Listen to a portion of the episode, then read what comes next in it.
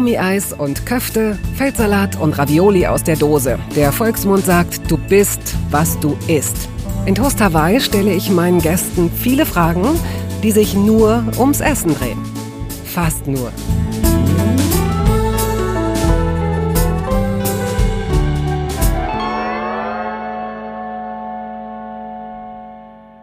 Luisa Dellert hat den meisten von uns etwas voraus. Und damit meine ich nicht die knapp halbe Million Menschen, die ihr allein auf Instagram folgen.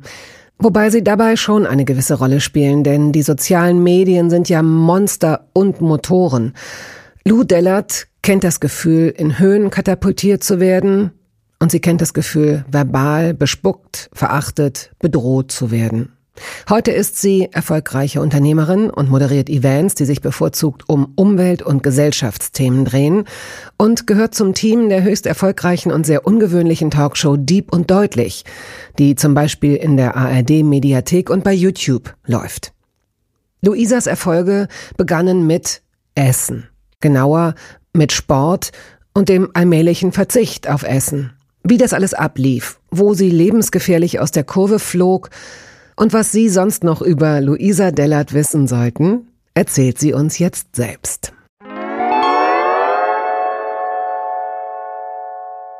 Luisa, herzlich willkommen. Schön, dass du heute hier bist, zu Gast bist bei Toast dabei. Ich freue mich sehr.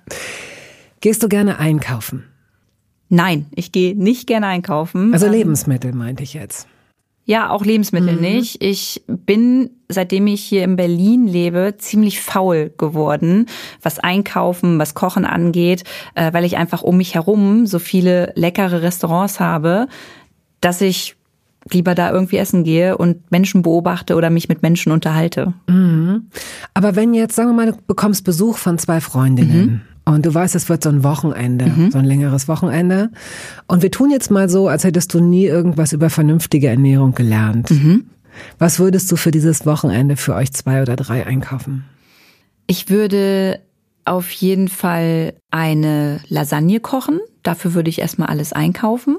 Dann würde ich definitiv auch noch Chips mit einkaufen, Schokolade. Chips mit, einer, mit einem bestimmten Geschmack? Ja, tatsächlich mag meine beste Freundin gern äh, diesen Currywurst-Geschmack. Äh, also würde ich die auf jeden Fall in den Einkaufskorb packen. Mhm. Und zum Frühstück würde es Rührei mit Tomaten und Zwiebel geben.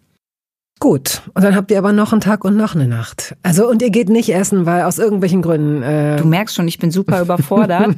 ähm, ja, dann würde ich auf jeden Fall noch eine Brotzeit machen, weil ich Brotzeit sehr liebe. Ja. Dazu würde es dann Zucchini geben, die ich angebraten habe, plus körnigen Frischkäse, kriegt man in vegan übrigens auch. Ähm, und dann habe ich jetzt noch ein Essen, was ich machen muss, richtig? Wir, wir lassen dich erstmal warm laufen. Wir holen dich jetzt hier erstmal soft rein. Gut. das Ganze. Du hast dich ja tatsächlich äh, sehr intensiv mit Ernährung beschäftigt. Mhm. Ne? Und um, um das vielleicht nachzuzeichnen, können wir ja mit deinem Lebensbeginn mhm. anfangen, chronologisch. Also, wo bist du zur Welt gekommen? Zur Welt gekommen bin ich in äh, Niedersachsen in Wolfenbüttel. Ja. Ich weiß nicht, ob das manche Menschen hier überhaupt mhm. kennen und habe aber immer auf dem Dorf gelebt in Hornburg bei äh, meinen Eltern, aber habe einen Großteil meiner Kindheit bei meinem äh, Urgroßopa im Garten verbracht. Und von daher damals schon mit frischem Obst und Gemüse immer in Verbindung gekommen, weil man immer im Garten dann Tomaten genascht hat oder Himbeeren. Das war eine schöne Zeit. Oh, das ist äh, tatsächlich, was weißt du noch darüber? Also in welcher Altersspanne hast du in diesem Garten sein dürfen? Also schon ziemlich früh, ne? Also seitdem ich, mein, mein Opa war immer da, seitdem ich schon, schon geboren mhm. war. Aber erinnern kann ich mich natürlich erst so, ich würde mal sagen, ähm, erste Klasse, weil ich noch weiß, wie mein Opa mich damals äh, auch zur Schule gebracht hat. Also es gab immer so eine Gasse, durch die er mich begleitet hat und dann hat er mich selber gehen lassen. Und dann bin ich zurückgekommen und ich habe mich immer mega auf das Mittagessen gefreut. Also ich habe morgens schon gefragt, Opa, was macht denn Oma heute zum Mittag? Und manchmal hat er es mir verraten und manchmal nicht. Und ich war immer schon ganz neugierig ich. Und meine Urgroßoma hat damals die allerbeste Möhrensuppe der Welt gemacht. Und oh. wenn es die gab und ich dann noch drei Tropfen Maggi mit in die Suppe ähm, schießen durfte, dann war der Tag richtig gerettet. Hast du dir das Rezept jemals geben lassen? Nee, leider nicht. Habe ich tatsächlich nicht gemacht. Ähm, meine Oma macht auch Möhrensuppe und die macht sie auch super. Und das Rezept habe ich von Ihre ihr. Tochter. Also genau. Also das, wir reden genau. ja hier wirklich von deinen Urgroßeltern und deine genau, Oma ist richtig. Ja, okay, richtig. Ja, da wird sie das wahrscheinlich größtenteils. Ja, das schmeckt auch äh, ziemlich. Ich, ich kann mich nicht mehr ganz hundertprozentig daran erinnern, ehrlich gesagt, aber schmeckt schon ziemlich gut. Okay. Und wie lange, das meinte ich eigentlich eher, wie lange hast du das Vergnügen gehabt, dort mit deinen Urgroßeltern in diesem Garten sein zu dürfen? Also so, dass du, ähm, wie alt warst du, als das aufhörte, als er starb? Lange Zeit. Also von der äh, ersten Klasse bis ähm, zu der Zeit, als ich auf dem Gymnasium war. Ich, das muss zwei Jahre vor meinem Abi gewesen sein. Also ich glaube, so bis zu meinem 16. Lebensjahr hatte ich auf jeden Fall das Privileg, ähm, kann man sagen, in diesem Garten sein zu dürfen und auch meine Urgroßeltern noch so lange ähm, mhm. ja, begleiten zu dürfen. Hast du da auch was gelernt? Hast du selbst gesät? Hast du selbst geerntet? Hast du die Pflanzen in irgendeiner Weise gegossen? Ja. Ja, auf jeden Fall. Also ich habe äh, meinem Opa immer im Garten geholfen und äh, ich weiß nicht, viele kennen bestimmt diese Klassiker grüne Gießkanne, die man äh, im Garten mhm. immer hat, diese Plastikgießkanne und die hatte ich immer in der Hand so und dann hat er mir immer gezeigt, wo ich lang gehen muss und ähm, wie viel ich dann gießen äh, darf und dann habe ich wieder neues Wasser geholt und mein Opa hatte einen Taubenschlag im Garten, ähm, das heißt dem, den Tauben habe ich immer Futter gegeben und ähm, wenn wir dann fertig waren im Sommer war immer so meine Belohnung dass ich die Himbeeren abpflücken durfte mhm. und äh, dann auch welche davon naschen durfte und den Rest habe ich immer meiner Oma gegeben, weil die dann daraus eine Torte gemacht hat. Oh, lecker. Mhm. Und erinnerst du dich noch an Brombeersträucher? Weil da gab's ja, die, die pieken ja, glaube ich, ne? Waren die oder es war zumindest etwas kompliziert. Was piekte denn nochmal so? Die weiß ich gar nicht. Also daran ich glaub, kann so ich wilde mich Brombeeren äh, so. gar nicht, äh, gar nicht so wirklich erinnern. Ich habe, wir hatten immer ziemlich viele Brennnesseln im, mhm. ähm, im Garten bei meinem Opa und die äh, haben tatsächlich gepiekt und äh, mein Opa hat mir dann aber immer so ganz stolz gezeigt, wenn er die einfach abgerupft hat und meinte, ja, und das ist äh, gut und wenn du das äh, einkochst, da kannst du einen äh, super Tee draus machen und hast du nicht gesehen und da habe ich mich aber nie rangewagt. Und ich hatte immer meine eigene kleine Holzküche im Garten. Also ich habe immer so getan, als würde mhm. ich kochen. Und dann hat mein Opa mir immer die Kartoffeln gegeben und dann haben wir die zusammen geschält und dann hatte ich da ähm, mein, mein Topf, der natürlich nie warm geworden ist, aber ich habe immer so getan, als ob der jetzt köchelt und habe dann meine Kartoffeln reingepackt und habe dann die auch gegessen. Und deswegen, und das finden ziemlich viele in meinem Freundeskreis eklig, deswegen esse ich heute auch noch rohe Kartoffeln. Weil mich das so an meine Kindheit erinnert und ich das gar nicht so schlimm finde, dass ich das irgendwie so verinnerlicht habe. Also ich esse rohe Kartoffeln. Ich bin perplex. Nicht en masse, aber tatsächlich mal so ein, zwei, weil mich das immer das, an meine okay. Kindheit erinnert. Ich ähm, äh, dachte immer, das sei nicht besonders bekömmlich. Also mhm. es gibt ja Lebensmittel, die ich will jetzt nicht sagen, ähm, also giftig wird es ja nicht sein, das ist ja Quatsch, du lebst ja noch. Und es, ähm, man weiß ja auch, dass diese, die, die, die Keime müssen abgeschnitten werden und so weiter, damit diese Giftstoffe nicht. Also äh, du reib, reibst du das dann dünn, reibst du die ganz dünn und isst nee, es dann oder beißt du da richtig an nee, so einen also, Apfel? mein Opa hat halt immer gesagt, oh, äh, Lüse, alles, was hier im Garten ist, kannst du essen. So, also ja. das, das war immer so, so das, was mir mitgegeben wurde. Und dann hat er mir auch ganz schmerzfrei halt diese Kartoffeln gegeben und ich habe die dann klein geschnitten und das ist so, wenn ich zum Beispiel irgendwie Kartoffeln zu Hause koche, ja, für ein, für ein Gericht, dann nehme ich da immer zwei Kartoffeln mir aus, aus diesem Topf dann raus und dann werden die einmal in Scheiben geschnitten und dann, dann esse ich die mhm. für mich so vorher. Okay. Genau. Ja, ja. Also, äh, das klingt nach einer sehr, sehr schönen Kindheit, wenn du so viel im Garten warst und so viel mit, mit Lebensmitteln in, auf diese Art und Weise mhm. in Berührung gekommen bist. Wie war es denn, wenn du zu Hause warst? Habt ihr als Familie zusammen gekocht? Habt ihr da zusammen gegessen an den Wochenenden beispielsweise? Das war dann wieder voll der Kontrast, muss ich sagen. Ich probiere das mal kurz bildlich so ein bisschen zu erklären. Also in Hornburg, da wo ich gelebt habe, hatten wir ein großes Grundstück. Da war einmal das äh, Haus meiner Eltern, in dem ich mitgelebt habe. Und ich bin die Haustür rausgegangen und genau gegenüber auf diesem Grundstück war noch ein großes Haus, da hat meine Oma gewohnt, nicht meine Urgroßoma. Mhm.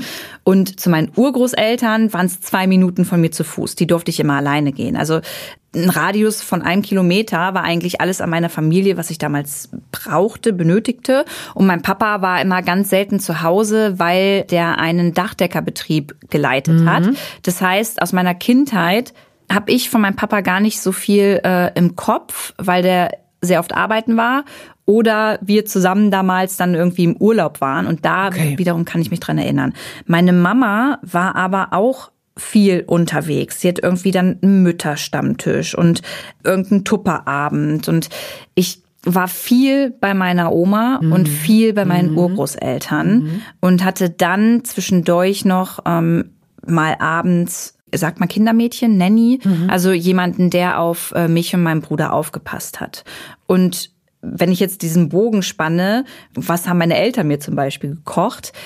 Kann ich dir das gar nicht so wirklich sagen, weil ich mich eher daran erinnern kann, dass ich, wenn dann mal irgendwie, wenn wir unterwegs waren zur Musikschule, eine Pommes auf dem Weg bekommen habe oder abends zu Hause es dann eher Brot und ein Fruchtzwerg zum Essen gab. Und dieses wirklich Kochen mhm. haben für mich meine Oma mhm. und meine Urgroßoma übernommen. Und was wäre das Gericht deiner Kindheit, wenn du so überlegst? Also abgesehen von dieser tollen Karottensuppe. Mm, meine Urgroßoma hat immer Kartoffelbrei selber gemacht. Und wenn wir dann am Tisch saßen, dann war das so, dass mein Urgroßopa in diesen Kartoffelbrei, den er auf seinem Teller hatte, mit der Gabel immer einmal so durchgezogen hat, dass diese Rillen in dem. Kartoffelbrei waren. Und da hat er dann flüssige Butter drüber, mm. äh, mm. drüber mm. getröpfelt und sich Salz draufgehauen. Und das ist etwas, woran ich mich immer erinnern werde, weil ich das ultra lecker fand und ähm, das sehr gerne gegessen habe.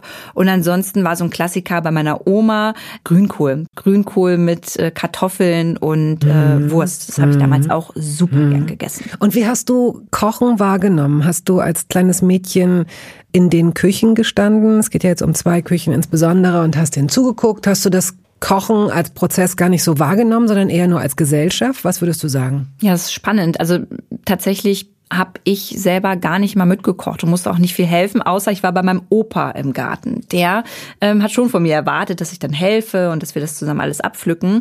Aber in der Küche haben wirklich immer meine Oma und meine Urgroßoma mhm. gestanden und ich war dann mittags damit beschäftigt, meine Hausaufgaben zu machen, und durfte dann auch ein bisschen Fernsehen gucken oder ähm, habe dann andere Sachen gemacht. Aber dass ich aktiv wirklich helfen musste, war gar nicht so. Das die wollten dich ja wahrscheinlich auch verwöhnen. Die genau. wollten, die haben sich gefreut, dass du da bist und wollten, und für die war es möglicherweise auch selbst keine Sache, die sie hinterfragt genau. haben. Da, erstens die Rollenbilder standen fest, das war ja ziemlich klar und hat dann möglicherweise auch Spaß gemacht, gehörte zum Alltag dazu.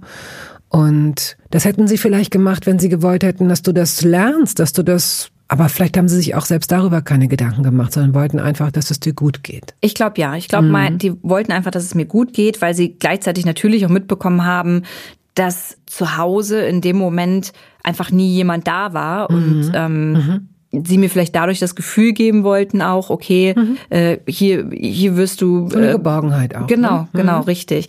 Und diese Verpflichtung im Haushalt auch generell zu helfen, die kam eigentlich wirklich erst als meine Eltern sich dann scheiden lassen haben und ich dann irgendwann zu meinem Papa gezogen bin, der dann auch nochmal neu geheiratet hat.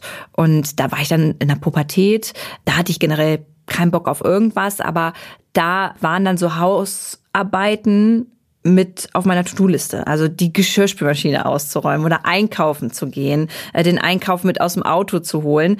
Das waren dann mit meine Aufgaben, aber auch da war es nicht so, dass ich kochen musste. Also das mhm. hat alles dann auch meine Stiefmama gemacht. Es ist ja jetzt auch äh, immer mit dem ähm, müssen. Es hätte ja auch sein können, dass du gerade durch diesen Garten hätte es ja auch sein können, dass du so eine Verbindung hast, dass du mit Lebensmitteln umgehen willst. Ne? Also das, äh, damit will ich dir jetzt kein schlechtes Gefühl geben, dass du da nicht von selbst drauf gekommen bist, gar nicht. Ich, ähm, es hat sich einfach nicht ergeben. Kannst du dich daran erinnern, wann du aktiv mal angefangen hast, irgendwas zu kochen, dir selbst irgendwas zuzubereiten und das vielleicht auch sogar ganz spannend zu finden. Mhm. Spannend fand ich es erst tatsächlich, als ich das erste Mal in meinem Kopf hatte, ich muss abnehmen. Das kam erst ein bisschen später. Ähm, ich glaube mit 23. Davor habe ich auch schon allein gelebt und habe auch gekocht, aber da habe ich halt gekocht. Ich bin in den Supermarkt gegangen, habe geguckt, oh, sieht ganz gut aus, komm, nimmst du mit. So und dann waren das auch eher ehrlich gesagt so Fertiggerichte, mhm. Miracoli-Nudeln oder irgendeine Fertigpizza oder auch mal eine Pizza, ähm, die du belegen konntest, ja und auch Brot. Aber wirklich sich Zeit zu nehmen, sich mit den Lebensmitteln auseinanderzusetzen, das hat erst angefangen mit 23, weil ich abnehmen wollte und dann mhm. verstanden habe, okay, anscheinend habe ich mich die letzten Jahre nicht gesund ernährt. Was bedeutet denn überhaupt gesunde Ernährung? Und so kam das, dass ich mich dann da eingelesen habe. Muss aber gleichzeitig sagen, dass das, was ich dann die nächsten zwei Jahre gemacht habe mit meiner Ernährung, alles andere als gesund war. Und von daher würde ich rückblickend sagen, hatte ich auch da nicht so das gesunde Verhältnis zum Essen und zum Kochen. Mhm. Ähm, Gab es damals so eine, na gut, das braucht man nicht mehr, wenn man alleine lebt, aber wie war das früher? Gab es so eine Süßigkeiten-Schublade beispielsweise oder wurdest du ähm, lag das selbstverständlich immer auf dem Tisch? Schokolade, irgendwas in der Art? Nee, das lag nicht selbstverständlich auf dem Tisch. Ich, meine, meine Oma hatte damals eine Metrokarte äh, durch unseren Dachdeckerbetrieb und es war für mich immer ein ganz großes Highlight, mit ihr mit in die Metro fahren zu dürfen. Und in der Metro durfte ich mir dann immer eine Sache aussuchen an Süßigkeiten, die ich gerne haben möchte. Wir haben dann immer so gesagt, das sagen wir Mama und Papa nicht und dann äh, durfte ich das immer bei meiner Oma essen und deswegen hatte ich nie diesen Schokoladenvorrat und bei meiner Urgroßoma, die war großer Rittersport-Fan. Oh ja. Und hatte ungelogen ein Regal und in diesem Regal war jede Rittersportsorte, die man sich hätte vorstellen können. Und bei ihr durfte ich dann immer, ich musste dann die Treppe hochgehen und ähm, das oh. war dann halt so ein kleiner Vorratsraum. Und es war auch immer wieder heilige Gral, mhm. mir aus dieser Rittersportsammlung eine Schokolade aussuchen zu dürfen. Wow. Und ähm, die habe ich dann natürlich richtig genossen. Und so ist es eigentlich bis heute. Also ich habe nicht irgendwie ähm, zu Hause so ein Fach, wo mega viel Chips und Schokolade liegen, sondern ich ich nehme mir dann bewusst irgendwie eine Sache mit, auf die ich richtig Bock habe und die genieße ich dann zu Hause. Wie isst du Schokolade heute? Also ähm, gelingt es dir, von einer, bei einer guten Schokolade so zwei Stück zu essen und dann den Rest möglicherweise so über die nächste Woche verteilt? Oder bist du schon jemand, der dann auch manchmal wirklich maßlos ist? Das kommt ganz drauf an, wie es mir gerade geht. Wenn ich gestresst bin, also wenn ich abends gestresst nach Hause komme, und ich glaube, das können wahrscheinlich viele nachempfinden, ähm, dann ist es wirklich ein Klassiker, dass wenn ich dann die Schokolade zu Hause habe, nicht nur zwei Stück nehme, tief durchatme und aus... Äh, ausatme und so stöhne und mm, und dann ist gut, sondern dann ist es wirklich einfach die halbe oder ganze ja. Packung, mhm. ähm, die ich mir dann reinknalle. Mhm. Und wenn ich einfach abends mal Bock habe, ähm, kurz vor Anne Will oder Markus Lanz noch mal was zu genießen, dann nehme ich mir einfach mal zwei Stückchen und dann ist aber auch gut, dann ähm, kann ich das wieder wegpacken. Also es kommt ganz drauf an, in was für einer Stimmung ich bin. Du meinst, wenn du da zu Gast bist oder wenn du Nein, das wenn ich wenn ich gucke, okay, wenn, wenn ja, ich okay. gucke, ja. Dass du die zwei ausgerechnet nennst, wie kommt das? Weil das so äh, zum Abendprogramm tatsächlich bei mir gehört. Wenn ich äh, nicht gestresst bin, gucke ich abends immer noch mal Talkshows. Ist natürlich jetzt die Frage, ob das einem wirklich runterbringt oder nicht eher dann noch mal äh, der Puls nach oben geht, bevor man ins Bett äh, Danach schwebt. braucht man erstmal eine Tafel Schokolade. Genau, eigentlich bräuchte man danach wahrscheinlich äh, die Tafel Schokolade und einen Gin Tonic, aber ja, nee, das ist für mich dann Abendsentspannung. Okay. Gut, dann äh, steigen wir doch jetzt mal genau da ein, wo es ein bisschen weh tut, nämlich äh, als du, wenn ich das richtig verstehe, gab es zwei Schübe oder zwei Phasen in deinem Leben, was diese was die Ernährungsumstellung angeht. Du warst krank, ohne es zu wissen. Es gab die Zeit davor und es gab die Zeit danach. Und dann gab es den Cut, der dann alles, ähm, sagen wir mal, besser einordnete. Ne? Dann lass uns das mal chronologisch oder, oder fangen mal an, uns da chronologisch mitzunehmen. Mhm. Also wir befinden uns wieder in Niedersachsen, in Braunschweig. Ich war 23 und es war so die Zeit, in der ich ja allein gelebt habe und ich habe ja gerade schon gesagt, ähm, einfach auch ungesund gegessen habe und hatte gleichzeitig durch das Internet natürlich immer das Gefühl, Kacke. Irgendwie habe ich gar nicht so diesen flachen Bauch und bin nicht braun gebrannt und habe auch nicht diese großen Brüste und sehe gar nicht so durchtrainiert aus. Und das hat mir so ein bisschen immer mehr mein Selbstbewusstsein genommen. Vielleicht hatte ich das Selbstbewusstsein auch überhaupt nicht zu dem Zeitpunkt. Und hatte dann entschlossen, okay, ich bin einfach, ich fühle mich zu dick. Ich sehe dick aus, ich will abnehmen, ich will auch diese Aufmerksamkeit bekommen, die da ähm, alle Frauen bekommen, die da in Zeitschriften abgebildet sind oder im Internet zu sehen sind. Und zu dem Zeitpunkt habe ich mich dann auf Instagram angemeldet und wollte einfach mit meinen Freundinnen damals teilen, ey, ich schaff das, ich esse jetzt nur noch gesund und äh, dann bin ich bald schlank, fit und durchtrainiert. Kurze Frage, hast du Du sagst, und dann hast du dich bei Insta angemeldet. Hast du denn vorher schon mal selbst so Leute kennengelernt, die gesagt haben, hier, ich gehe in die Öffentlichkeit und zeige, wie ich abnehme oder wie ich mich verändere, weil diese Art von äh, Body-Transformation, die ist ja, da gibt es ja inzwischen ganze Kanäle, ganze Leute, mhm. die, die tatsächlich nichts anderes machen als, äh, guck mal, wie, wie viel ich vorher gewogen habe und jetzt begleitet mich mal beim Abnehmen. Das ist ja richtig, das ist das war 2013 noch gar nicht so in. Mhm. 2013 war ja so der erste Hype von Instagram rübergeschwappt aus den USA. So, da, da gab es diese Transformation schon und da gab es auch Fitnessmodels, die das im Internet auf Instagram gezeigt haben. Hier in Deutschland war das neu, deswegen hatte ich nicht so diese Vorbilder. Ne? Ich wusste immer nur so, was Weight Watchers ist und was die da in der Werbung immer zeigen. Und meine Oma hatte immer zu Hause einmal Seht stehen, wenn sie äh, irgendwie gesagt hat, oh, ich muss mal ein bisschen abnehmen. Aber ansonsten bin ich damit nie in Berührung gekommen es hat sich für mich einfach so normal und richtig angehört, das einfach mal auszuprobieren. Und äh, für, für viele aus meiner Heimat und auch aus meinem Freundeskreis war es natürlich gar nicht normal. Die haben das belächelt. Aber ich hatte das Gefühl, ich muss das jetzt machen. Und von dem Tag an, an dem ich mich da angemeldet habe, habe ich dann halt gezeigt, was ich esse, was für mich gesunde Ernährung bedeutet, äh, wie oft ich Sport mache. Und Hast du denn vorher schon mal Sport gemacht? Ja, immer mal so, wenn ich mal musste oder wollte, aber mir so einen Plan erstellt, um zu wissen, wann machst du heute mhm. äh, was für deinen Körper, das habe ich nie gemacht. Das war wirklich so das, das erste Mal und ich hatte richtig Bock darauf. Also man kann sich das richtig, also nur um das nachvollziehbar zu machen, du bist eine 23-jährige Frau, die möglicherweise, wenn man jetzt mal von der Insta-Dünnsein-Norm ausgeht, vielleicht sieben Kilo zu viel hatte. Ist das realistisch? Heute würde ich sagen, hatte ich vielleicht gerade mal fünf Kilo zu viel. Also ich war gar nicht, ich war nicht, ich hatte nicht zu viel. Du warst halt einfach nicht, du hattest halt ich einfach. Ich war kurvig. Ja, genau. Aber das ist ja, ja, es gibt immer noch kein so richtiges Wort dafür, wenn man immer noch sagt, okay, das eine ist dünn. ich war jetzt nicht mehr, also man sagt ja heute übergewichtig, mehrgewichtig. Das war ich nicht. Ich hatte einfach ein bisschen Kurven und heute finde ich es rückblickend auch total schön. Ich habe ja jetzt auch wieder Kurven. Mhm.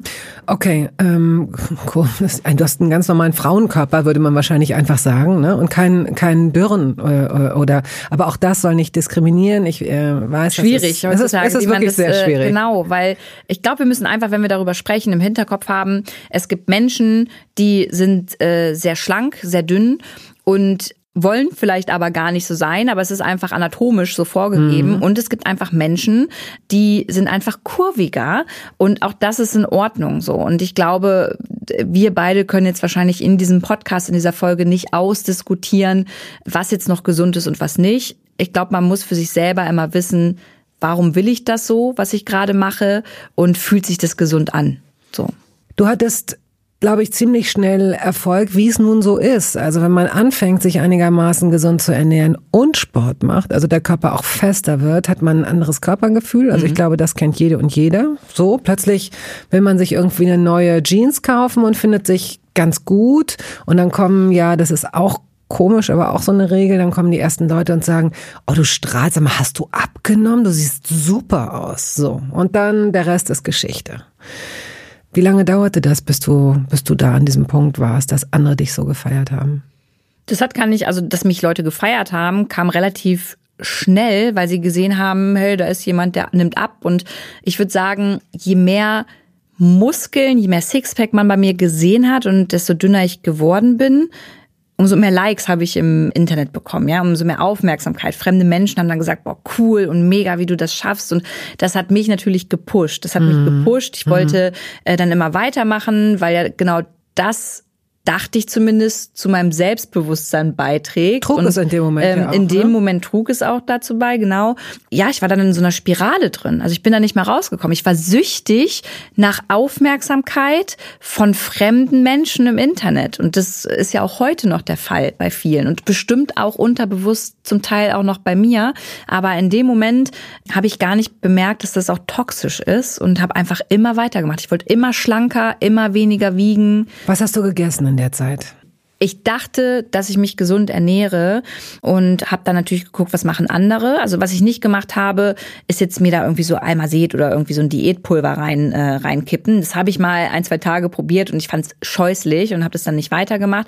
Ähm, ich habe dann halt so gedacht, okay, No Carbs ist ganz wichtig und habe mich dann wirklich nur noch von Salat ernährt. Ja, habe dann mir irgendwelche Salate zusammengeschnippelt, irgendwelche ähm, irgendwelche Rezepte aus dem Internet rausgesucht und äh, wenn ich mich mal belohnen wollte, gab es dann einfach Nudeln, die ich gekocht habe, ja, mit Gemüse und einer eigenen Tomatensoße. Aber das war auch das höchste aller Gefühle. Und hast du danach sofort ein schlechtes Gewissen gehabt oder eine Trainingseinheit ja. mehr? Ja. ja. Also ich hatte danach auf jeden Fall ein schlechtes Gewissen jedes Mal. Bei mir war es nicht so, dass ich das Essen dann irgendwie ausgebrochen habe, sondern dann entschieden habe, okay, ich muss jetzt noch mal einfach fünf Kilometer mehr laufen, dass das dann auch okay ist und ich dann nicht wieder schnell zunehme. Und hattest du Fantasien, was du essen würdest, wenn du könntest, sowas in der Art? Schwebte da irgend so eine, wie so eine Fata Morgana irgendwo am Ende? Wenn ich es geschafft habe, dann esse ich einen ganzen Tag lang nur. Nee, nee das, das nicht. Aber ich habe gemerkt, dass das nicht mehr ganz, also im Nachhinein äh, würde ich sagen, war es nicht mehr ganz normal, weil ich angefangen habe zu weinen, also wirklich zu weinen, wenn ich den Kühlschrank abends aufgemacht habe mit meinem damaligen Partner und es war kein Salat da, sondern nur Sachen, die ich nicht hätte essen wollen zu dem Zeitpunkt, da ist für mich kurz die Welt zusammengebrochen, weil ich nach dem Sport natürlich Hunger hatte und für mich diese Routine so drin war, ja, jetzt machst du dir den Salat und dann isst du den und dann ist alles cool, mhm. äh, To-Do für heute abgehakt. Und wenn das nicht der Fall war und nicht alles vorbereitet war, bin ich ganz unruhig geworden und es gab Momente, in denen ich dann angefangen habe zu heulen, weil ich überfordert war und meinen Freund dann ähm, angekackt habe und gesagt habe, ja, warum ist es jetzt nicht da? Hast du es gegessen? Was soll denn das jetzt? Und das, also da hätte ich eigentlich merken müssen, das ist nicht so ganz normal. Hast du aber nicht. Nee, habe ich nicht. Wie ging es denn weiter? Du hast ja mich, viel Sport gemacht. Genau, also ich habe mich immer mehr ähm, von meinem Fitnesswahn leiten lassen. Also man muss dazu sagen, ich habe dreimal am Tag Sport gemacht. Also ich bin morgens aufgestanden, ähm, bin laufen gegangen, in meiner Mittagspause ins Fitnessstudio gegangen und abends nochmal laufen gewesen. Du hast eine Ausbildung gemacht parallel dazu. Genau, ich habe äh, eine Ausbildung gemacht zur äh, Kauffrau für Bürokommunikation, hatte auch das Fitnessstudio direkt um die Ecke, konnte also immer gleich direkt dahin gehen. Ähm, und das ging so lange weiter und in Anführungszeichen gut, bis ich beim Sport dann manchmal umgekippt bin. Also ich habe bestimmte Übungen gemacht. Ähm, das war dann sehr intensives Training und das hat mein Körper einfach nicht mehr mitgemacht, so weil der auch kein, keine, keine Nährstoffe wirklich in sich getragen hat, die er verarbeiten konnte. Und ähm, ich war dann immer kurz bewusstlos.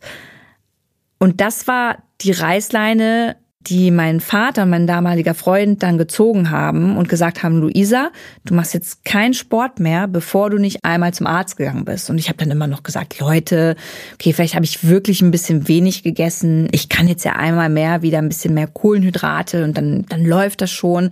Und es hat aber nicht funktioniert. Und hast du dich denn, entschuldige, wenn ich da kurz ein, äh, hast du dich denn mit Ernährung auseinandergesetzt? Weil eigentlich weißt du ja auch, wenn du viel Sport machen willst, solltest du auch bestimmte Ballaststoffe und eigentlich auch Kohlenhydrate zu dir genau. nehmen. Auf der einen Seite ja und auf der anderen Seite habe ich aber damals den Accounts im Internet Glauben geschenkt. Ähm, Proteine reichen. Richtig, sowas. die, die halt hm. keine Ernährungsberater waren, hm. aber für mich, dass die Leute waren, ähm, denen ich einfach vertraut habe, weil sie gut aussahen und äh, weil sie mir einfach eine Geschichte erzählt hm. haben, der ich Glauben geschenkt habe. So Und das habe ich nicht hinterfragt. Ich habe das einfach gemacht. Ich dachte, das ist gesund und das ist normal. Ja, und die Quittung habe ich dann dafür halt bekommen. Ich war dann beim Arzt und der hat dann festgestellt, dass ich ein Loch in der Herzklappe habe.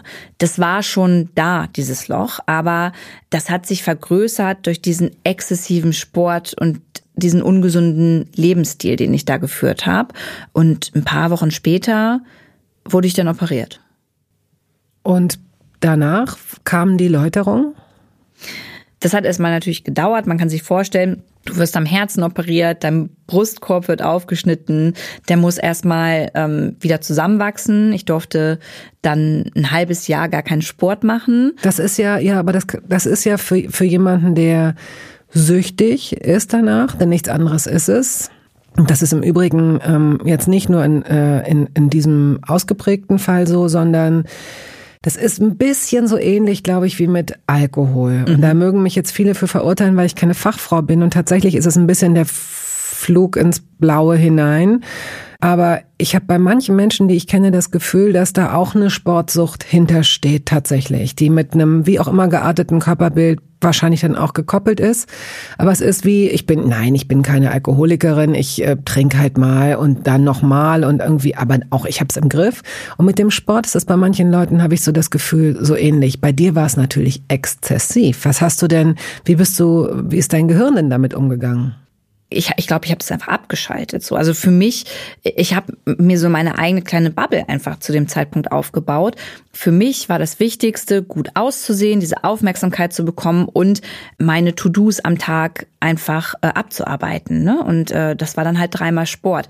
Was ich zu dem Zeitpunkt nicht gemerkt habe, ist, wie sehr ich mich von meinen sozialen Kontakten auch entfernt habe. Ja, ich habe Geburtstage abgesagt. Ich bin weil es da Kuchen gab oder weil du da nicht zum Sport gehen konntest? Beides, beides. Also weil ich auch keinen Bock hatte, mich zu erklären, äh, dass ich jetzt da vor Ort nichts esse. Gleichzeitig hätte ich dann äh, meinen Sport ausfallen lassen müssen. Das hat einfach meine Tagesroutine durcheinander gebracht. Also ich habe mich wirklich von ganz vielen Menschen einfach distanziert, um das durchzuziehen, was ich durchziehen wollte. Das war natürlich nicht gesund, aber das habe ich ausgeblendet. Mhm. Das habe ich auch in dem äh, Moment überhaupt nicht gefühlt und erst verstanden, nachdem ich dann mit dieser Herz-OP und auch ähm, mit meinem Weg zu einem gesünderen Ich, würde ich sagen, durch war, da habe ich verstanden, wie sehr mir das mhm. gefehlt hat und wie wichtig das auch ist, soziale Kontakte zu haben und die nicht von mir abzuwenden, nur weil ich irgendwie den ganzen Tag Sport machen will. Wie bist du in diesem halben Jahr klargekommen? Hast du so heimlich, ich weiß ja nicht, welche Reha-Maßnahmen du da möglicherweise machen musstest und ähm, dass man dann sagt, okay, ich kann jetzt hier nur liegen die nächsten drei Wochen. Gut, 5000 mal das rechte Bein hoch, 5000 mal mhm. das linke, sowas? Bei mir war es so, also ich war erst mal, ähm, ich glaube, drei Wochen im, im Krankenhaus, die ich da noch verbracht habe. Dann bin ich nach Hause gekommen und ich wollte nicht ähm, in eine Reha die weit weg ist und wo ich dann schon wieder irgendwie Wochen isoliert bin und nicht mehr bei meinen Freunden. Also ich brauchte unbedingt meine Familie, meine Freunde um mich herum und deswegen habe ich so, ich nennt man das Tagesreha. Also ich wurde morgens abgeholt, zur Reha gefahren, da war ich den ganzen Tag und bin dann mal abends zum Schlafen nach Hause gekommen. Das war mir ganz, ganz wichtig. Und für mich war das ein krasser Prozess, ähm, mir zu erlauben, keinen Sport zu machen, weil ich es ja nicht konnte. Und gleichzeitig aber auch anders mich zu ernähren, weil ich konnte ja in dieser Zeit, in der ich so geschwächt war von der OP, jetzt nicht weitermachen mit nur Salat essen. So. Und das war. Das wusstest du auch. also dieser Groschen ist das, gefallen. Der Groschen jetzt, ist mhm. gefallen, aber es war trotzdem, also Wissen und Akzeptieren sind ja zwei unterschiedliche mm. Dinge. Und ich konnte das ganz schwer für mich akzeptieren. Obwohl, ich weiß noch, meine, meine besten Freundinnen haben in äh, der Zeit für mich gekocht und haben mir das nach Hause gebracht und mein Freund hat sich gekümmert. Konntest du das essen? Ja, das ist mir schwer gefallen. Es ist mir schwer gefallen. Die haben sich da mit mir hingesetzt und ähm, ich wollte nicht. Und es gab auch Tage, an denen ich geweint habe und habe aber gleichzeitig gefühlt und gespürt, es geht jetzt nicht anders so und habe mir dann einfach immer gesagt, okay, alles klar, Luisa, jetzt ist es halt ein halbes Jahr, du wirst jetzt schon nicht so krass zunehmen, danach kannst du wieder Sport machen, danach ist wieder alles cool. Und in diesem halben Jahr habe ich auch eine Therapie angefangen, weil es mir nicht gut ging nach mhm. der Herz-OP. Mhm. Das hatte aber weniger mit diesem gestörten Verhältnis zum Essen und zu meinem Körper äh, zu tun, sondern mehr mit dem, was das aufgewühlt hat. So eine Herz-OP, vielleicht ist ja hier jemand dabei, der das auch schon durch hatte oder generell eine, eine OP, die wühlt ja ganz viel auch manchmal auf. Und bei mir war das ganz viel Aufwühlen aus der Kindheit. Und ich musste da ganz, ganz viel verarbeiten. Und das habe ich alles in der Therapie probiert zu verarbeiten. Und das alles hat so ein bisschen dazu geführt, dass ich gar nicht mehr so viel drüber nachgedacht habe, sondern dann einfach erstmal gemacht habe und dachte, komm, irgendwann bist du da jetzt wieder raus und dann kannst du wieder weitermachen mhm. wie vorher. Mhm. Und hast du denn dann weitergemacht wie vorher? Also was war, was passierte nach einem halben Jahr? Ich habe nach diesem halben Jahr nicht mehr weitergemacht wie vorher und da bin ich auch sehr glücklich drüber, weil ich einfach in der Zeit dann auch gemerkt habe, dass es mir irgendwann wieder Spaß gemacht hat, mit Freundinnen was zu machen, zu essen, auch zu essen, wann ich möchte und was ich möchte, mich ins Restaurant zu setzen, nicht drauf zu gucken, wie viel Kalorien irgendwas hat, sondern einfach einfach nur mein Leben wieder zu genießen. Kann man, konntest du das denn? Also das ist ja die große Frage, die ich mir stelle und deswegen diese, diese Ausgabe jetzt hier, das haben Sie natürlich längst mitbekommen, geht mal ein bisschen in eine andere Richtung und ich danke dir auch sehr, dass du dich da so ähm, öffnest und so erklärst, weil viele Leute stehen da wirklich vor einem Rätsel und versuchen sich ja auch äh, hineinzuversetzen mhm. in ihre Töchter, Söhne, äh, Schwestern, Mütter, wie auch immer, weil die, weil Essstörungen jedweder Art so überhand genommen haben und man nicht mal mehr sagen kann, es ist nur das Teenage Girl, sondern äh, selbst das wäre schon zu viel, aber das sind so viele Menschen, die sich davon eben nicht lösen können und ähm, verschrobene, völlig überzogene Schönheitsideale und so weiter. Und statt so einer Selbstakzeptanz ist da immer so dieses Korrektiv, das auch schon vor Social Media da war, aber jetzt natürlich nochmal so einen, so einen Schub gekriegt hat. Und die Frage ist tatsächlich, wenn du das einmal gelernt hast, wenn du einmal dein eigenes Opfer warst, wenn man so will, kann man das denn abstellen? Kann man, kann man sich in ein Restaurant setzen mit Freundinnen und Lasagne bestellen, ohne dass man denkt, okay, pro äh, Portion 782 mhm. Kalorien?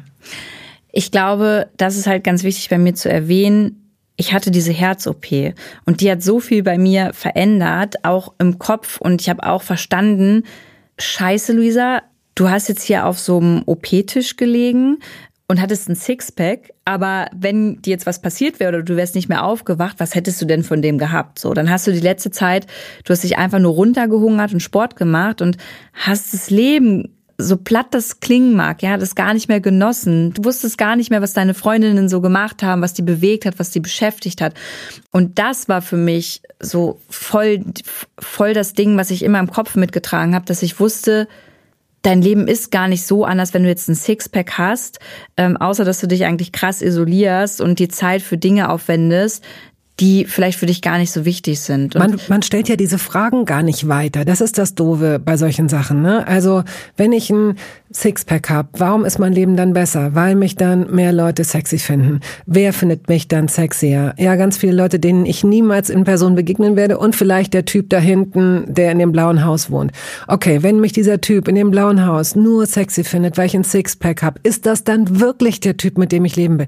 Na, also man kann ja einfach genau. mal, also wir hören, wir stoppen mittendrin, wir sind, wir lassen uns gleiten in unseren komischen Projektionen und Wünschen, aber stellen diese Fragen nicht zu Ende und würden uns dann möglicherweise auch enttarnen und entlasten, ja. weil die Antworten oft so läppisch ausfallen würden. Das hast du so schön gesagt. Genau, genau das ist es eigentlich. Und ich habe das bis heute jetzt für mich so verinnerlicht, dass ich verstanden habe, dass für mich auch dieser platte Spruch, ja, es ist ganz wichtig zu verstehen, dass das Leben kostbar ist. Das war es für mich in dem Moment dann aber, als ich aufgewacht bin.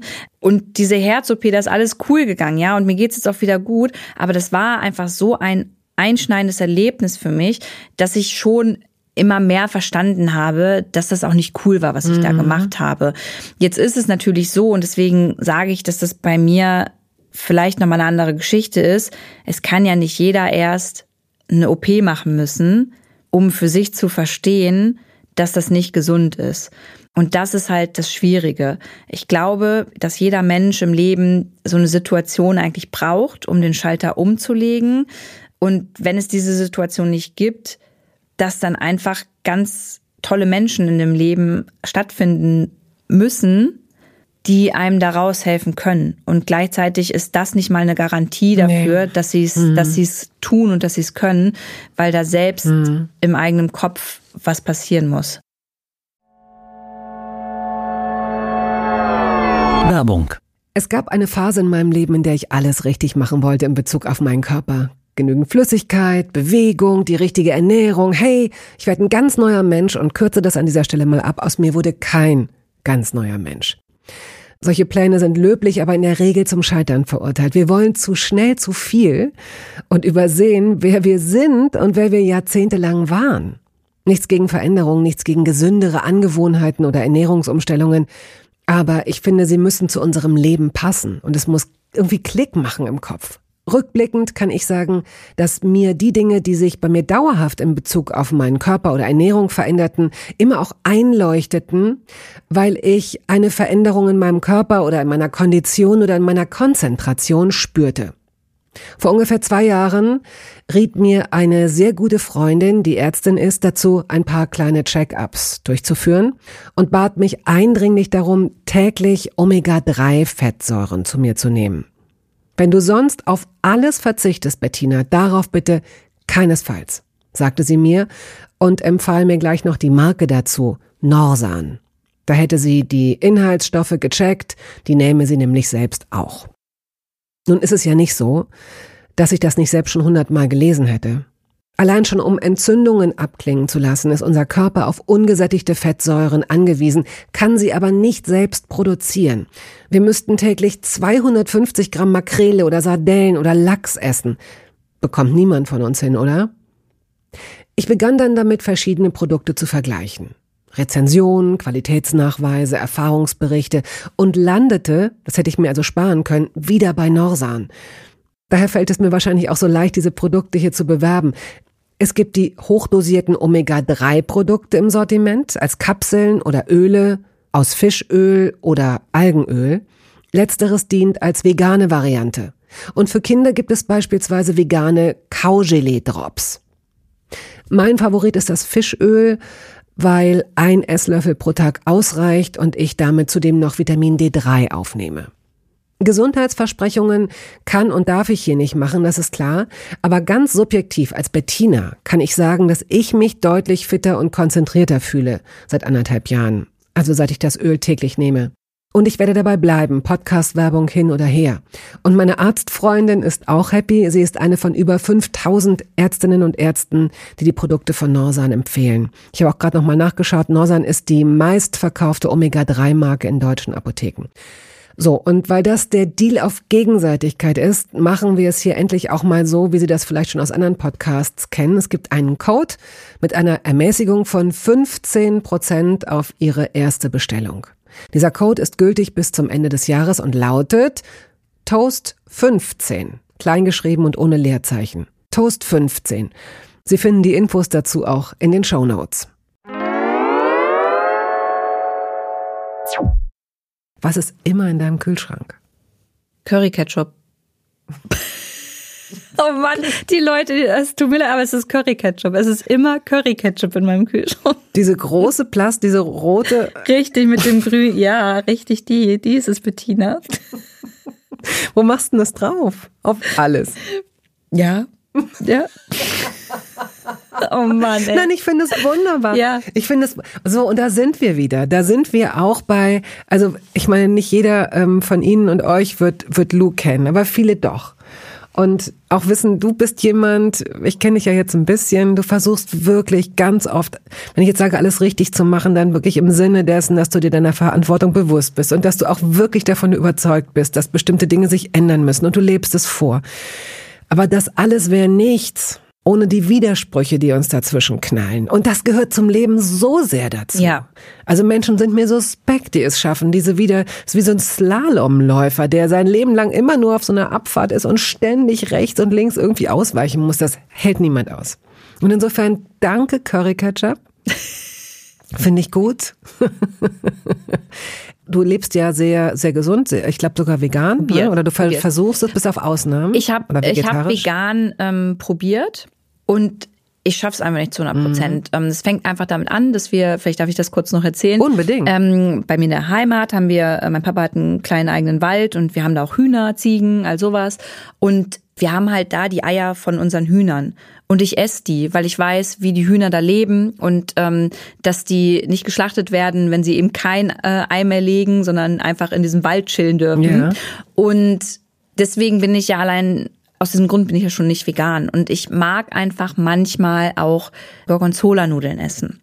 Und ich habe es wirklich probiert, weil ich dachte, ich muss das machen, vegan leben, damit ich einfach auch ein besserer Mensch bin, wenn ich über Nachhaltigkeit und Umweltschutz rede. Und ich will damit jetzt nicht sagen, ähm, dass das nicht wichtig ist. Ich weiß, dass es wichtig ist, aber für mich habe ich mehr Seelenfrieden, wenn ich mhm. einmal im Monat meine Gorgonzola-Nudeln essen darf und den Rest des Monats mich aber dann vegan ernähre. Also weißt du, ich glaube, es ist einfach wichtig, dieses Verhältnis mal für sich so ein bisschen auszuloten. Und es ist gerade richtig befreiend, bei dir zu sagen, nein, ich bin keine, ich bin keine Veganerin. Mhm. Das ist für mich befreiend, weil Leute mich dann hoffentlich auch in Ruhe lassen, die nicht immer jeden Tag mit dem erhobenen Zeigefinger ganz genau gucken, was ich mache. So, also im Kühlschrank ist immer Curry Ketchup, aber irgendwas doch wahrscheinlich noch eine Sojamilch, eine normale Milch. Ja, ne? Hafermilch ist auf jeden Fall immer da. Mhm. Genau, Hafermilch. Meine äh, Mädels haben mir nämlich zu Weihnachten einen Kaffeevollautomaten geschenkt, der bei eBay Kleinanzeigen irgendwie drin war und den haben sie, also der war kaputt und den haben sie reparieren lassen und mir dann geschenkt, weil sie wissen, dass ich das halt cooler finde, irgendwie Ja. gebrauchtes nochmal äh, zum zweiten Leben zu erwecken. Und seitdem kann ich natürlich meinen äh, Hafercappuccino immer schön zu Hause machen und eine Hafermilch ist auch immer in meinem Kühlschrank. Okay, aber wir haben noch nichts richtig Essbares. Wir haben immer nur diesen, also dieser Ketchup, der muss ja auf irgendwas drauf oder setzt du den an und drückst ihn dir in den Mund. Nee, was tatsächlich auch schon immer eigentlich da ist, sind so die, diese Zucchinis, von denen ich erzählt habe, weil ich mir dann immer schnell ein Brot mache. Aber ich muss dir einfach gestehen, es ist auch nicht viel in meinem Kühlschrank, wenn ich nicht weiß, es kommt jemand, der mit mir zusammen essen will, weil ich immer in meinem Kiez hier in Berlin Ja, einfach essen, essen gehe gehst, mhm. oder es auch vergesse zu essen. Also heute sitze ich hier mit dir, ich habe nicht gefrühstückt, ich schaff's nachher auch gar nicht groß, glaube ich, Mittag zu essen, weil ich heute Nachmittag wieder einen Termin habe und komme dann erst heute Abend dazu. Und da werde ich dann einfach kaputt sein und habe keinen Bock zu kochen und setze mich dann lieber in mein Stammrestaurant nebenan und esse da. Und ich weiß, dass das eine ziemlich privilegierte ähm, Art und Weise ist zu leben, ähm, weil ich natürlich da jeden Tag Geld ausgebe zum Essen gehen. Aber ich kann das gerade so machen und für mich fühlt es sich so richtig an. Musste ich nicht ähm, dafür rechtfertigen. Wir wissen ja auch, dass auch Einkaufen und Kochen irgendwie Geld kostet und im Moment sowieso auch teurer geworden ist, ganz klar. Ich spüre das sehr, sehr deutlich. Die Frage ist nur, ist es denn gesund, was du jetzt gerade machst, wenn du sagst, du hast jetzt äh, noch gar nichts gegessen? Ich glaube, es wird jetzt ungefähr so, wann bist du gekommen? Um elf. Es wird jetzt so 13 Uhr sein ungefähr. Das und du ist sagst, überhaupt nicht gesund. Nee, aber Nee. hallo. Ähm, ja, Widersprüche. Ich habe dir gerade irgendwie den Blankoscheck äh, rübergeschoben, aber äh, du hast doch gelernt, eigentlich mit deinem Körper etwas besser umzugehen. Ja, aber was ich noch nicht gelernt habe, ist mein Leben irgendwie so zu strukturieren, den Alltag, dass ich mir für mich die Zeit nehme und das ist gerade das, was ich wieder wieder lernen muss. Ich habe ich sag zu so vielen Sachen ja und dann mache ich und hier noch ein Projekt und da und hier noch weiterkommen. Ich bin gerade eh in so einer Phase, in der ich mir überlege, ob ich mit 33 wirklich schon so überarbeitet sein möchte, dass ich eigentlich total müde von dem allen bin. Und wenn es wirklich so ist, dass ich morgens um sieben schon anfange zu arbeiten und mir diese Stunde nicht mehr nehme, zum gemütlich frühstücken, mal die Zeitung lesen, mittags diese Mittagspause zu äh, haben, die übrigens meine Assistentin mir immer einstellt, ich sie dann aber doch wieder rauskicke, weil ich halt lieber noch was arbeite, ja, da muss ich mich hinterfragen, ob das gesund ist. Und das gehört ja auch dazu, wenn wir über Ernährung reden, dass man natürlich auch immer die Zeit haben muss, das zuzubereiten oder sich auch nehmen sollte. Und manche haben die Möglichkeit, sich diese Zeit zu nehmen, manche vielleicht auch nicht, ich habe keine Ahnung, aber das gehört auch zu diesem ganzen Thema dazu. Zeit, Zeitmanagement, das ist voll wichtig. Wir kommen jetzt an diesem Punkt, liebe Lu, zur Rubrik Entweder oder. Mozzarella oder Feta? Feta, Kaffee oder Tee? Kaffee, Sushi oder Fondue? keins von beiden. Mm, Brettchen oder Teller? Teller, Erdbeeren oder Himbeeren? Himbeeren, Das ging schnell. Joghurt oder Pudding? Joghurt. Schokolade oder Chips? Das, da geht kein Entweder oder. Da, das geht wirklich nicht, Leute. Hast du mal, na doch, stimmt. Es gibt den Hybrid. Es gibt diese Chocolate Chips. Was ich richtig geil finde, Ja. ist ähm, Salzstangen überzogen mit Schokolade. Ah. Ich weiß, äh, zählen Salzstangen als Chips, weiß ich nicht, aber äh, das ist der Burner. Habe ich noch nie gegessen. Ja, kann ich wirklich nur. Äh, Aber dann dunkle oder Voll, Nee, Vollmilchschokolade? Vollmilchschokolade. Und wie heißt das dann? Schobrezel? Keine Ahnung. Schobrezel? Ach, äh, okay, Salzstangen hast du gesagt. Oder hast du Brezeln gesagt? Ja, Bre Salzstangen, Brezel, das ist bei, es gibt so eine Mikado-Stäbchen. Ja, Äh, die kenne ich, aber die sind ja nicht salzig. nee, die sind nicht salzig, aber es sind auch so eine äh, Ja, die Stangen. sind, das sind so, ja genau, so Keks, Stangen ohne Salz, Im Grunde sind ja. das Kek, lange, Ke sehr Genau. lange, dünne Kekse. Und die könntest du jetzt noch in Salz eintauchen und dann hast du. das Prinzip habe ich verstanden. Sag mal, was denkst du denn von mir? Ne, sag noch mal. Was? Rotwein oder Weißwein? Ähm, Weißwein. Ein, zwei oder drei Gläser? Eigentlich nur ein halbes Glas. Okay, was passiert dann? Hast du schnell einen Schwips? Ja, und ich trinke auch wirklich nur noch ganz, ganz selten Alkohol. Mich nervt es immer, der Klassiker auf einer Party, mich rechtfertigen zu müssen, wenn ich keinen Alkohol trinke. Weil es ist wirklich immer noch so, dass dann, oh, warum? Warum trinkst du heute Bist du nicht? schwanger? Musst du früh raus? Bist du schwanger? Was ist denn? Ja, nicht, nicht liebe mal ein Gläschen und so. Und inzwischen ist es schon so, dass ich tatsächlich auch schon das ein oder andere Mal meinen alkoholfreien Wein einfach mitgenommen habe, mir es ins Glas gehauen habe und dann meine Ruhe habe. Wirklich so krass genervt bin ich davon. Und deswegen kommt es ganz selten vor, dass ich für mich spüre, ich möchte jetzt mal ein Glas Wein trinken. Ähm, also ich bin tatsächlich eher sonst ohne Alkohol unterwegs. Mm, Walnüsse oder Erdnüsse? Erdnüsse, Müsli oder Brötchen? Brötchen. Du hast vorhin gesagt, dass du dir diese Zeit morgens nicht nimmst, diese Stunde, um zu frühstücken. Was würdest du denn frühstücken? Ich bin eher äh, Team ein Stück Brot mit Rührei und Tomaten und Zwiebel. Okay, du weißt, dass keine Eier im Kühlschrank sind, ne? Aber wenn ich aus der Heimat komme, dann sind die ja schon da, ne? Also dann habe ich erstmal meine Palette Eier mit. Da Die Waldhühner, die genau, Waldhuhneier. Genau, ja. Pizza oder Döner? Pizza. Ähm, Griechin oder Italienerin? Italien, also I- italienisch. Ich war mal eine möchtegern Italienerin, ähm, weil ich mal im Restaurant meines Ex-Freundes gearbeitet habe, der Italiener war und habe beim Italiener ähm, gekellnert. Und ähm, da geht's in der Küche schon gut zu, sage ich mal. Die Also in sind sehr temperamentvoll. Küchen, in den meisten Küchen geht es sowieso. Wir haben äh, mit mit Joko Winterscheid neulich auch darüber gesprochen. Ne? Was ist das? Sollte man nicht unterschätzen, weil Kochen ist sowas Sinnliches und sowas Schönes und äh, aber in den Restaurants, Aber dann kommt der, der Druck rein. Du hast Zeitdruck. Wow, Ja. der Zeitdruck Ja. und oft kein Tageslicht und Halleluja, wenig Platz und zack, zack, zack, Ja. zack und ähm, dann fehlt irgendwas, dann hat ein Gast irgendwie was, das möchte ich nochmal anders haben und so, oh, alter Kreisverwalter. Also die sind da manchmal richtig an die Decke gegangen. Gastro, in der Gastro hast du gearbeitet. Hat dir das Spaß gemacht in der Zeit? Mhm. Voll. Ich, ich habe es geliebt, in der Gastro zu arbeiten. Und das Schönste war, äh, wir hatten immer voll viel Stammgäste. Und ich wusste, äh, es gab immer so ein Pärchen, die sind immer mittwochs gekommen, abends. Und die haben immer eine Pizza bestellt, die sie sich geteilt haben, wollten sie auf zwei Teller haben, plus immer ein Glas Chianti, der aber auf zwei Gläser aufgeteilt ist. Ja, aber ich wusste es halt immer schon. Und wenn die, äh, wenn die gekommen sind, dann habe ich schon den Chianti auf den Tisch gestellt. Es gab ein Leitungswasser dazu und ich bin schon in die Küche gegangen Wusste und habe das, äh, hab das in Auftrag gegeben, das Essen. Und die haben sich immer riesig gefreut, weil das sich für die wie nach Hause kommen angefühlt hat. Und für mich war es so, ich habe jemandem was Gutes getan. Und das mag ich so sehr an der Gastro. Hm, Du hast bestimmt auch ein bisschen mehr als nur die Hälfte Chianti eingeschüttet, sodass Ja, jeder, schon, schon. ne? Ja. Und du hast ja irgendwann aufgehört damit. Waren die wirklich bis zum Ende deiner Gastrokarriere da oder kamen die schon vorher irgendwann nicht mehr? Nee, die waren bis zum Ende Ah, meiner. Gastrokarriere da. Und so ging es auch ähm, mit ganz vielen anderen Gästen weiter. Und ich habe auch voll viele nochmal in der Stadt dann irgendwie später getroffen, als ich schon nicht mehr da gearbeitet habe. Also das war wirklich sehr familiär und ich würde behaupten, dass ich auch eine richtig gute Kellnerin war, weil ich immer freundlich war, egal ob ich auch selbst voll angepisst war oder genervt war.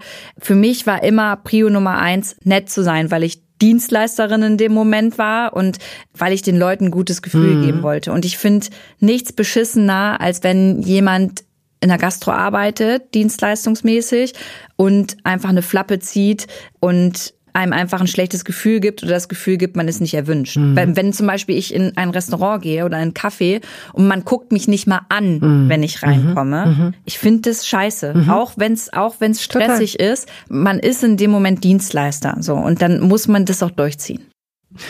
Wir sind im Grunde durch. Also ich traue mich nicht, dir die letzte Frage zu stellen, weil ich fürchte, dass du sagen wirst, ehrlich gesagt gar nichts. Aber ich versuch's. Ich mach's jetzt einfach. Im Grunde passiert es den meisten Menschen, dass sie durch Einflussnahme der Medien oder einfach äh, wohlmeinende Familienmitglieder Sachen geschenkt bekommen oder sich selbst kaufen für die Küche, für die Zubereitung von Speisen, bei denen sie glauben, ja, danach werde ich ein besserer Mensch, ein gesünderer Mensch oder ach, ist das praktisch. Und dann stehen diese Sachen aber in Wirklichkeit einfach nur rum und werden nicht genutzt. Hast du sowas auch? Die überflüssigste Anschaffung der Welt. Ja. du denkst es dir gerade aus. Nein, ich habe auf jeden Fall Sachen, die ich nicht nutze. Zum Beispiel, ich wollte unbedingt eine Mikrowelle haben und jetzt nutze ich sie nicht. Und eine Sache, die ich gerade nicht nutzen kann, aber unbedingt wieder haben möchte, ist mein Thermomix. Ich habe mir einen Thermomix zugelegt, weil ich dachte, komm, Luisa, damit schaffst du es, damit gehst du nicht mehr ins Restaurant nebenan, sondern kannst richtig schnell deine Gerichte zaubern. Und dann ist meine beste Freundin aber schwanger geworden. Und dann habe ich denen den Thermomix gegeben, weil es einfach total easy ist, damit auch für kleine Kids dann irgendwie den Brei okay. und sowas zuzubereiten. Und den haben sie immer noch. Und den, gut, dass du es angesprochen hast, den muss ich mir langsam jetzt mal wieder zurückergaunern, weil ich damit gerne schon nochmal weitermachen mm. möchte. Okay. Gut, dann sind wir jetzt an dem Punkt, an dem, wenn es ein Essen wäre, wir die Rechnung bestellen und die Kellnerin, der Kellner sagt, okay, soll ich Ihnen vorher noch ein Dessert bringen oder eine Käseplatte, noch ein Espresso, Cappuccino, Tiramisu, irgendwas? Und zum Schluss das Dessert. Nee, ich bin dann immer schon so voll, dass ich sage, nee, danke, weil all das, was ich mir bestellen wollte, habe ich bis dahin bestellt. Und äh, würde sagen, nee, vielen Dank, es war aber ein richtig schöner Abend und die Rechnung bitte. Dann würdest du jetzt zu mir sagen, nee, vielen Dank, Bettina, aber es war jetzt ein richtig schönes Gespräch, aber jetzt muss ich auch zu meinem nächsten jetzt Termin. Jetzt muss ich mal ne? richtig pinkeln gehen. Luisa, es war ähm, gleichermaßen erheiternd und auch bereichernd und lehrreich, ja, was du erzählt hast. Vielen Dank dafür, auch für diese ganz persönlichen Geschichten und bis zum nächsten Mal. Ich danke dir. danke, dass ich nochmal so in meine Kindheit äh, mich zurückbeamen konnte. Es hat mir sehr viel Spaß gemacht. Tschüss. Ciao.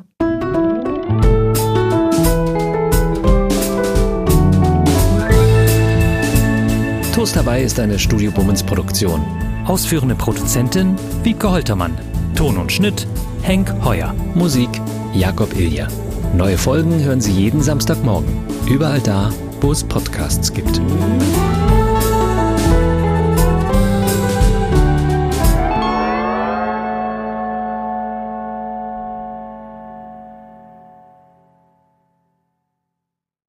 Halt, stopp, warten Sie. In eigener Sache möchte ich feierlich bekannt geben, dass das erste Toast Hawaii Buch da ist. Es heißt Das Essen meines Lebens und darin vorkommen Olli Schulz, Iris Berben, Anke Engelke, Guido Maria Kretschmer, Flake, Barbara Schöneberger, Henry Hübchen und einige andere. Und jede und jeder von ihnen hat mir ein Essens-Selfie geschickt und ein persönliches Rezept. Das ist ein super Buch zum Verschenken für alle Feste, für alle Geburtstage und Essenseinladungen. Das Essen meines Lebens. Ein Kochbuch, ein Interviewbuch und ein Fotobuch. Sie können das jetzt bestellen.